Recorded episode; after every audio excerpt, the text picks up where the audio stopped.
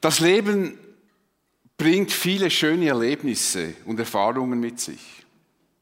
Besondere Momente erscheinen uns, wie wenn der Himmel auf, Erde, auf die Erde gekommen wäre.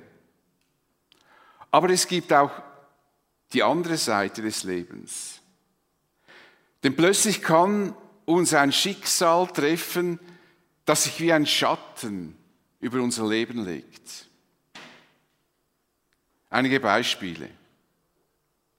Ein junger Mann, der eben Vater wurde und auf bestem Weg war, seinen Traumberuf zu verwirklichen, wurde durch einen tragischen Unfall aus dem Leben gerissen. Eine Witwe bleibt zurück mit einem wenig Monate alten Kind.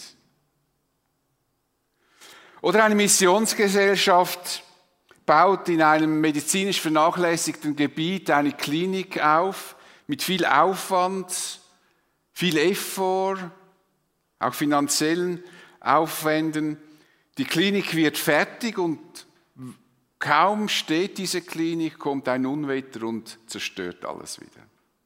Zurück bleibt, bleiben verwirrte Missionare und eine verwirrte Missionsleitung. Und noch ein letztes Beispiel. Ein engagiertes Pastorenpaar besuchte für zwei Tage oder drei eine Konferenz und während dieser Konferenz bekamen sie vermutlich den schlimmsten Anruf ihres Lebens. Ihnen wurde mitgeteilt, dass ein Mann, den sie seelsorgerlich begleitete, ihre Tochter ermordete. Unbeschreiblicher Schmerz erschüttert diese Familie. Man könnte hier Beispiele an Beispiele rein und ich denke, alle kennen solche Beispiele. Hilflos stehen wir vor solchen Schicksalsschlägen. Fragen beginnen in uns zu nagen. Gott, wo warst du denn? Warum hast du das nicht verhindert? Ein Wort von dir hätte doch genügt. Jedenfalls ist es nicht erstaunlich, wenn wir von einem harten Schicksalsschlag betroffen sind, dass das bei uns eine Glaubenskrise auslöst. Asaf schrieb einen, Psalm, schrieb einen Psalm, der uns in so eine tiefe Glaubenskrise hineinführt. Alles schien ihm aussichtslos und er war verzweifelt. Aber faszinierend und hilfreich ist doch zu sehen, wie er aus dieser Glaubenskrise herausgefunden hatte. Und das entdecken wir im Psalm 77, den ich jetzt vorlesen werde. Mit lauter Stimme rufe ich zu dir, ja, ich schreie zu dir. Oder ich schreie zu ihm. Mit lauter Stimme rufe ich, damit er mir ein offenes Ohr schenkt. In meiner Not suche ich den Herrn. Nachts strecke ich im Gebet meine Hände zu ihm aus und lasse sie nicht sinken. Doch im tiefsten Herzen finde ich keinen Trost. Denke ich an Gott, dann seufze ich. Grübel ich über alles nach, so verlässt mich der Mut. Du lässt mich die ganze Nacht keinen Schlaf finden. Ich bin so aufgewühlt, dass mir die Worte fehlen. So denke ich nach über vergangene Zeiten, über Jahre, die schon ewig lang zurückliegen. Ich erinnere mich an mein Seidenspiel in der Nacht. Tief in meinem Herzen sinne ich nach, ich versuche eine Antwort auf meine Fragen zu finden. Wird der Herr sein Volk für immer verstoßen? Will er uns in Zukunft keine Gnade mehr erweisen? Ist es denn mit seiner Güte für immer und ewig vorbei? Finden seine Zusagen keine Erfüllung mehr in künftigen Generationen? Hat Gott denn vergessen, barmherzig und gnädig zu sein? Hat er uns im Zorn seine, sein Erbarmen entzogen? Ja, das ist es, was mich so sehr quält. dass der Höchste nicht mehr so eingreift wie früher. Doch ich will mir die Taten des Herrn in Erinnerung rufen. Ja, ich will an deine Wunder aus längst vergangener Zeit denken. Ich sinne über all dein Wirken nach, dein Handeln erfüllt meine Gedanken. Gott, heilig ist alles, was du tust. Wer sonst ist so ein großer Gott wie du? Du bist der Gott, der Wunder vollbringt. Den Völkern hast du deine Macht gezeigt. Dein Volk hast du mit starker Hand erlöst die Nachkommen Jakobs und Josefs. Die Wasser des Meeres sahen dich, Gott, die Wassermassen sahen dich und kamen in Bewegung. Auch die Meerestiefen erbebten. Die Wolken gossen Regenfluten aus. Sie ließen Donnerschläge hören und wie Brandpfeile schossen Blitze hin und her. Lauter schallte ein Donner im Wirbelwind. Blitze erleuchteten den Erdkreis. Die Erde zitterte und bebte. Dein Weg führte mitten durch das Meer. Deine Pfade verliefen durch die Wassermasse. Doch Fußspuren von dir sah man nicht. Du hast ein Volk geleitet wie ein Hirte, seine Herde unter der Führung von Mose und Aaron. Asaf beschreibt ein schweres Schicksal. Er schreibt in einem schweren Schicksal, das ihn und sein Volk betrafen. Leider wissen wir nicht, um welche Schwierigkeiten es sich handelt, aber eines ist klar, die Situation musste aussichtslos scheinen und Asaf hatte nur oder tat das einzig Richtige in diesem Moment. Mit lauter Stimme rufe ich zu Gott, ja, ich schreie zu ihm. Mit lauter Stimme rufe ich, damit er mir ein offenes Ohr schenkt. Er schrie heraus, was ihn umgetrieben hatte innerlich. Er bewegte seine Not nicht in einem stillen Gebet oder sogar in seinen Gedanken. So laut er konnte, schrie er zu Gott, damit er die Klage nicht überhört, damit das an sein Ohr kommt. Nun, wir würden Asaf vielleicht besänftigen und wollen und sagen, Asaf, du musst nicht so laut schreien. Gott hört dich auch, wenn du leise sprichst. Er kann sogar deine Gedanken lesen. Das ist ja alles richtig. Aber ich bin überzeugt, dass Gott es liebt, wenn wir nicht so abgeklärt wirken, so gedämpft leben, sondern wenn wir unsere Gefühle und Empfindungen freien Lauf lassen, auch ihm gegenüber. Gott fand das bestimmt nicht lächerlich, dass Asaf schrie mit dem Gedanken, dass Gott es dann hören kann. Asaf versuchte mit allen Mitteln die Aufmerksamkeit Gottes zu gewinnen, um von ihm Antworten für seine quälenden Fragen zu bekommen. In meiner Not suchte ich den Herrn, Nacht streckte ich im Gebet meine Hände zu ihm aus und lasse sie nicht sinken.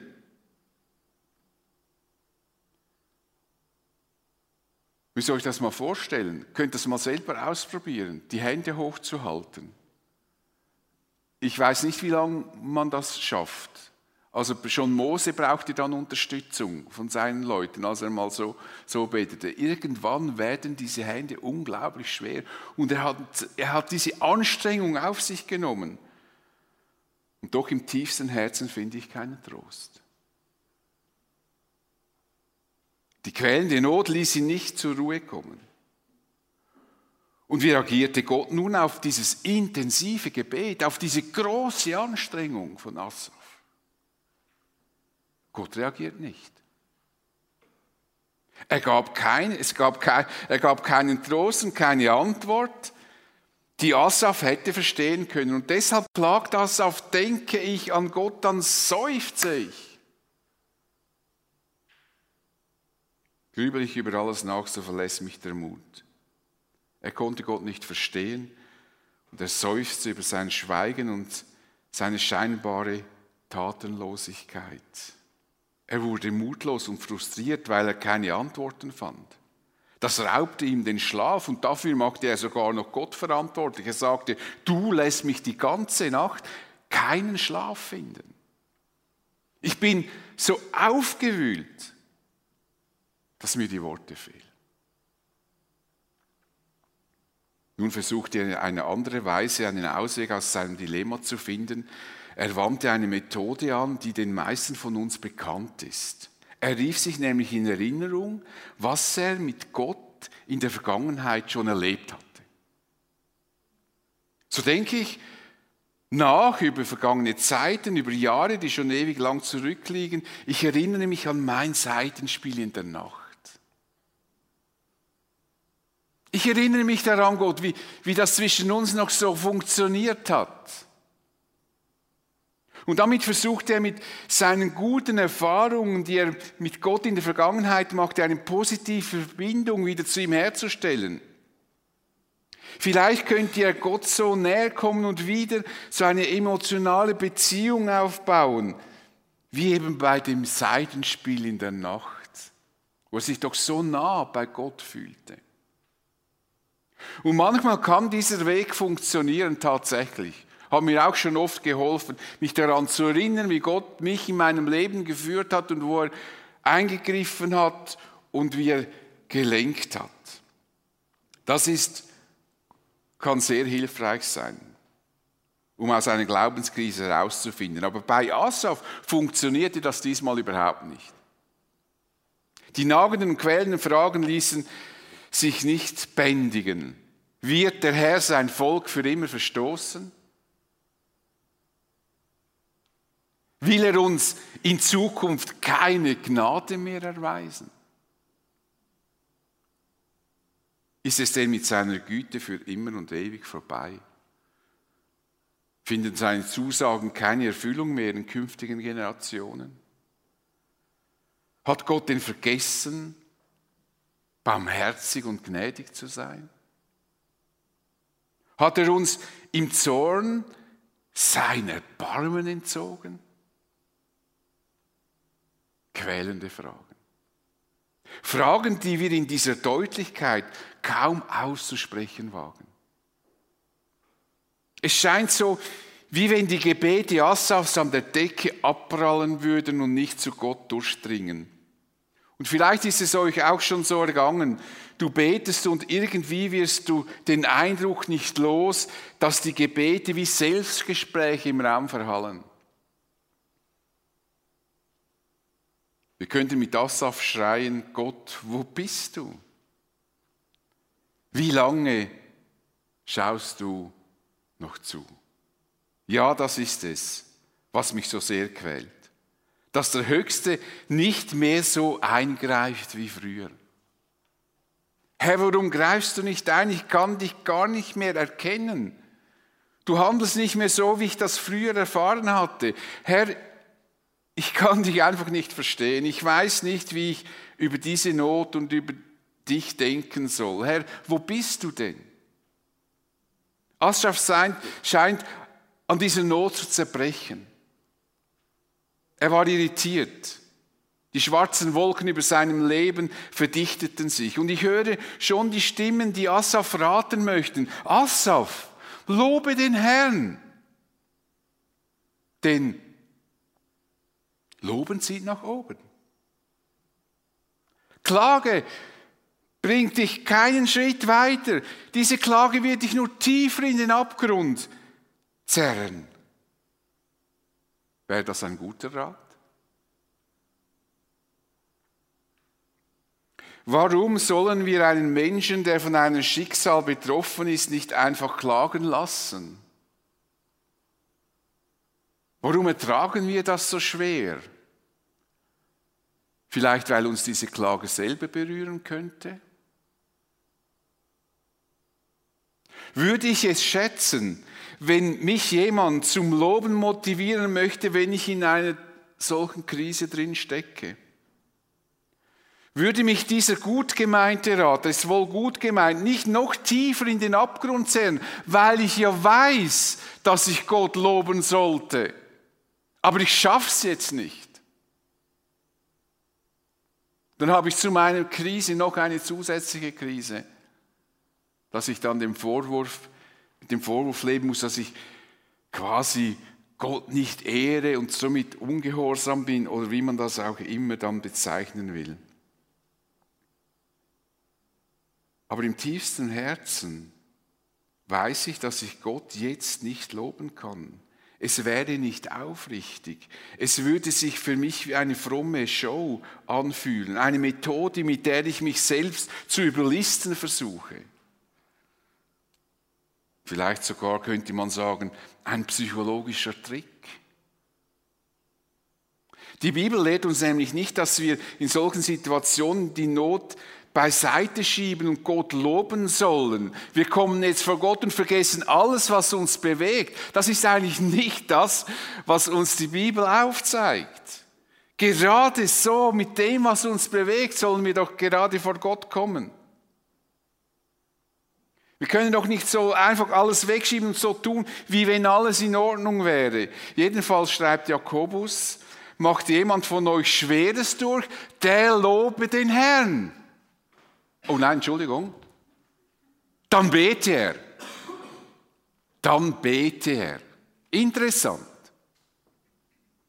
Macht jemand Schweres durch, dann bete er. Erlebt jemand eine Zeit der Ermutigung, dann singe er Loblieder.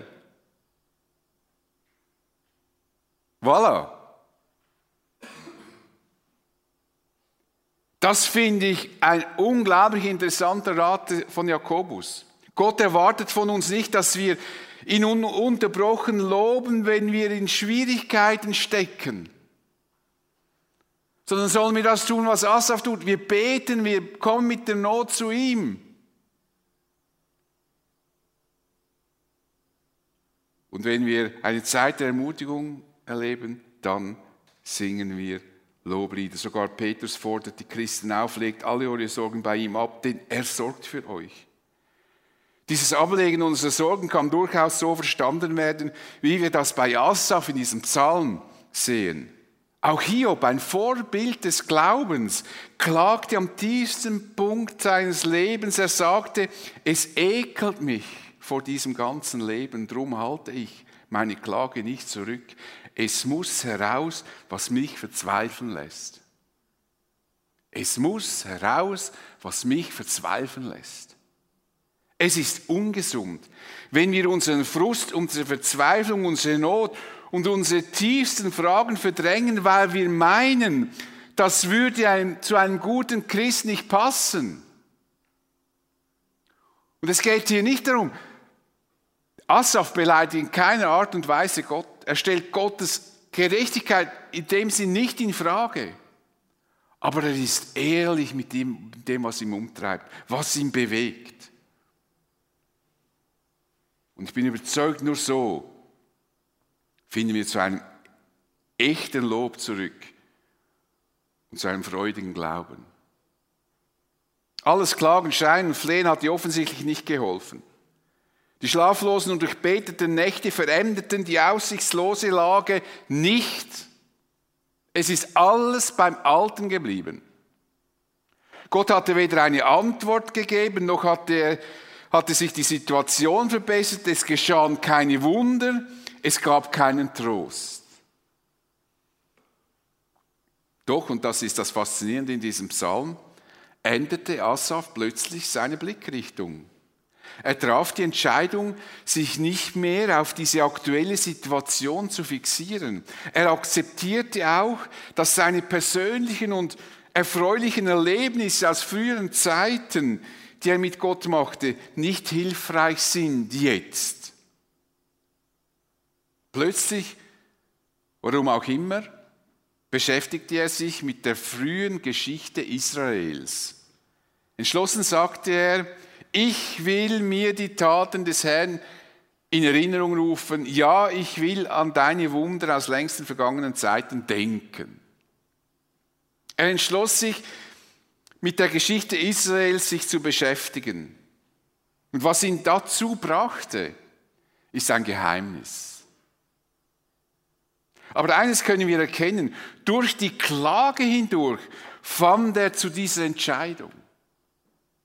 Man könnte ja sagen, dieser Psalm könnte einfach den zweiten Teil nehmen und könnte uns sagen, ja, ihr müsst einfach an das denken, dann wird alles gut.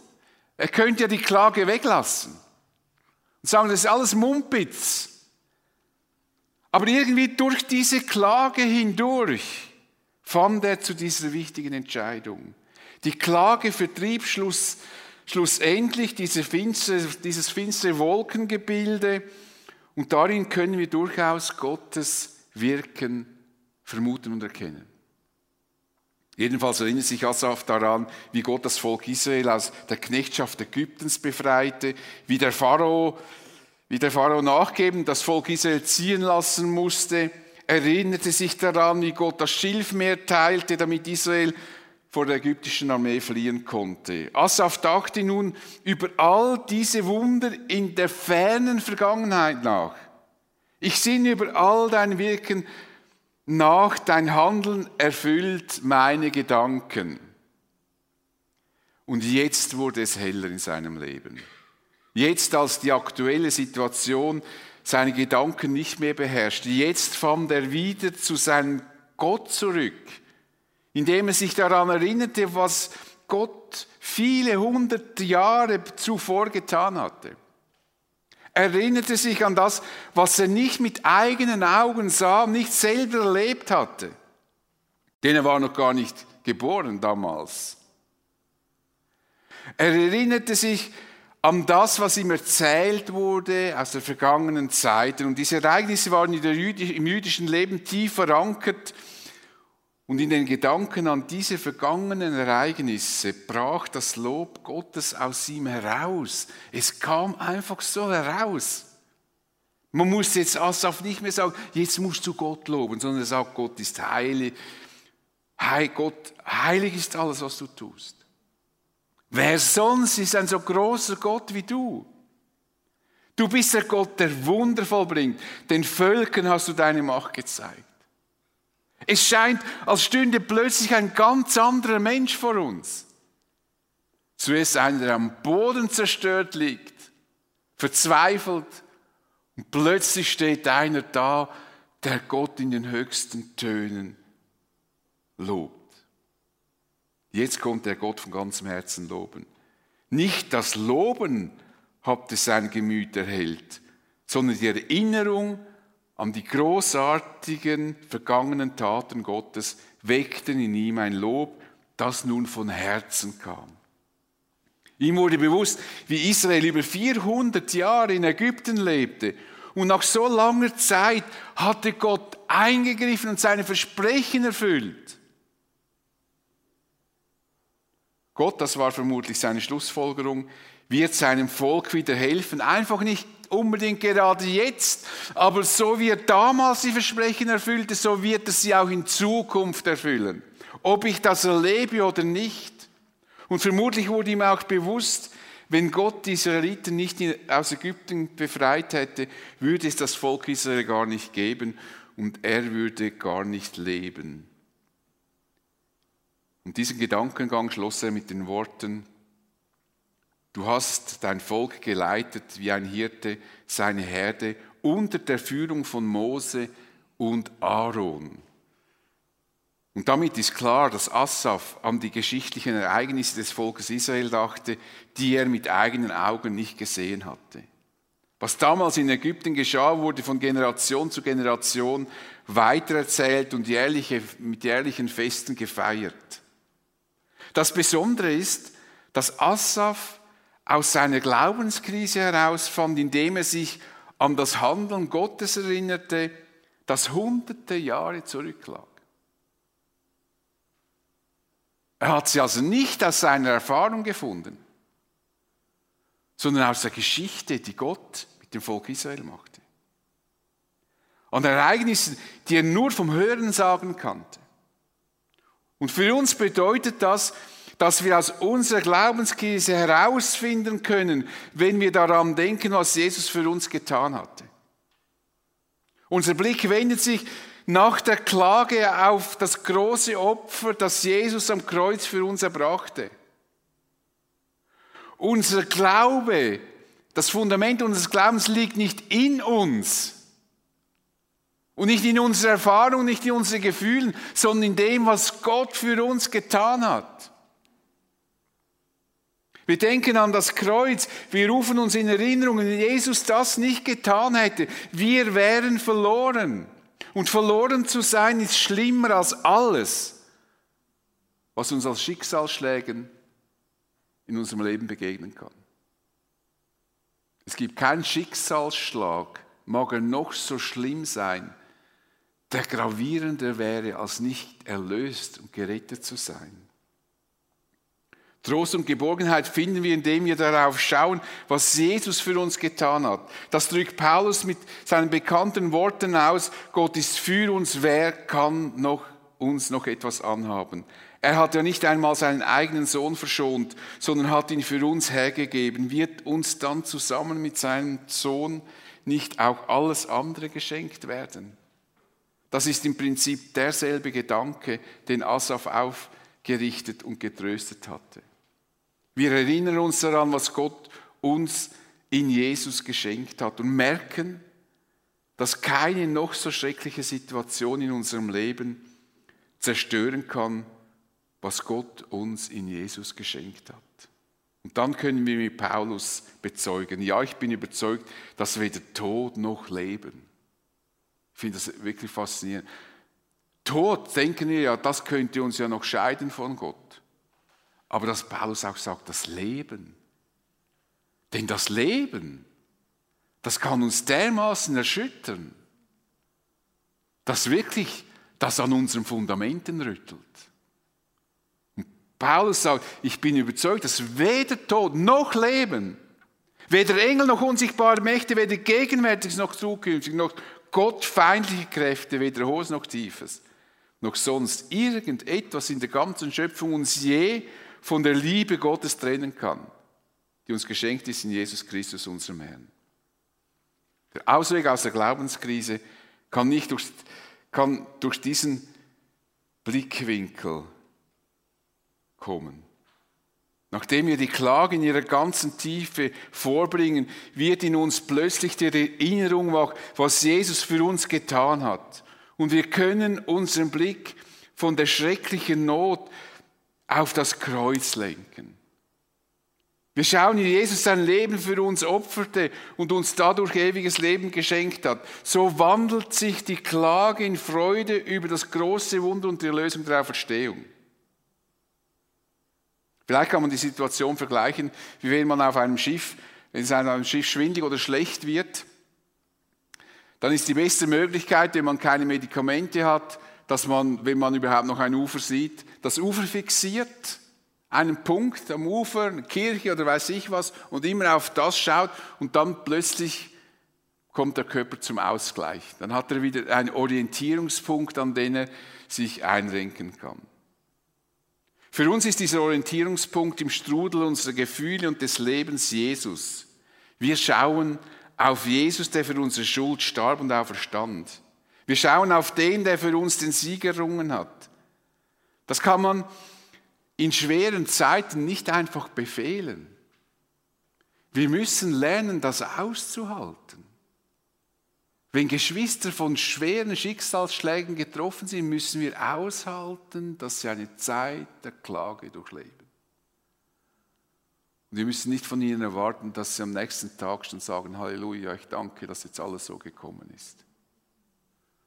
Wenn man einen, jemanden verloren hat, der, der einem sehr nahe stand, der gestorben ist, dann brauchen wir Zeit für Trauer und Klage. Jetzt müssen wir uns zugestehen. Man kann das nicht einfach befehlen. Alles braucht seine Zeit. Jeder Mensch hat seinen eigenen Rhythmus. Und Gott versteht das.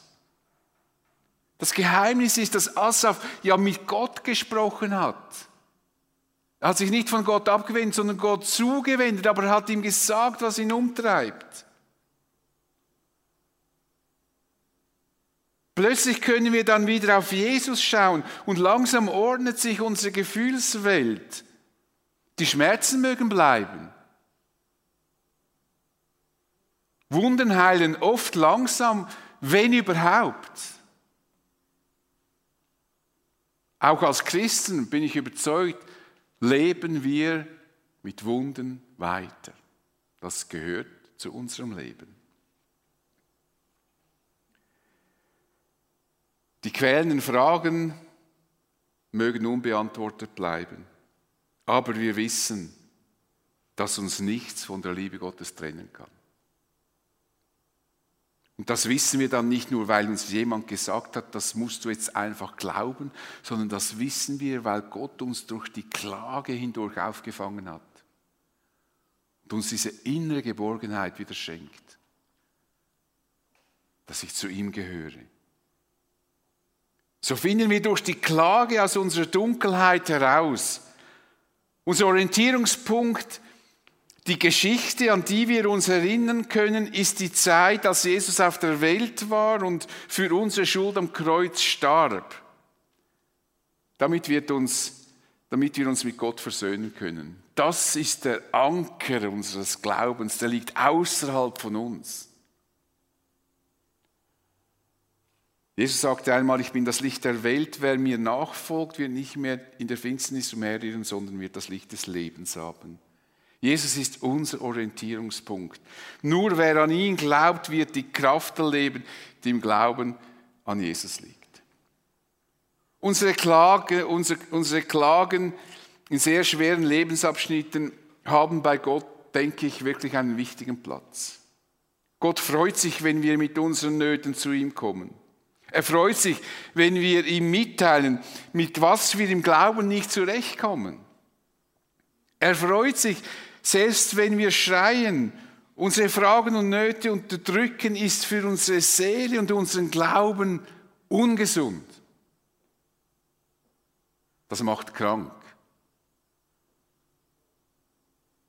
Früher oder später werden wir an den Punkt kommen, an dem wir uns entscheiden, unsere Blickrichtung wieder zu ändern. Der Punkt wird kommen, wenn wir mit der Klage vor Gott kommen. Es ist der Moment, an dem wir durch die Klage zu einem ungeheuchelten Lob Gottes zurückfinden. In diesem Moment akzeptieren wir, dass wir nie alles begreifen werden. Denn Gottes Gedanken sind höher als unsere Gedanken. Gott sagt, meine Gedanken sind nicht zu messen an euren Gedanken und meine Möglichkeiten nicht an euren Möglichkeiten. Herr, ich akzeptiere, dass ich nicht alles begreifen kann, aber ich freue mich über das, was ich verstanden habe. Das ist Grund genug, dich zu loben. Gott, heilig ist alles, was du tust. Wer sonst ist ein so großer Gott wie du? Du bist Gott, der Wunder vollbringt. Den Völkern hast du deine Macht gezeigt. Ich bete mit uns.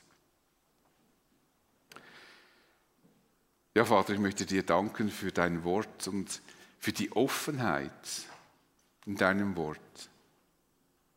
Dass uns hier gezeigt wird, wie ein Mann, der dich liebt, doch verzweifelt ist, denkt, er versteht dich nicht mehr, nicht einordnen kann, was um ihn herum geschieht und dann doch wieder zum Lob zurückfindet, das von Herzen kommt. Weil er verstanden hat, dass wir das Leben nicht erklären können. Und auch was geschieht in dieser Welt, können wir nicht alles erklären, wie wir das gerne würden, auch in unserem Leben. Du kennst alle unsere Schicksalsschläge. Alles, was wir uns mittragen, alles, was wir auch ja, an Schmerz mit uns tragen. Aber eines ist gewiss, Du lenkst unseren Blick wieder auf deinen Sohn Jesus Christus, der für unsere Schuld gestorben ist. Und du zeigst uns wieder deutlich, was für ein großer Reichtum du uns in ihm geschenkt hast.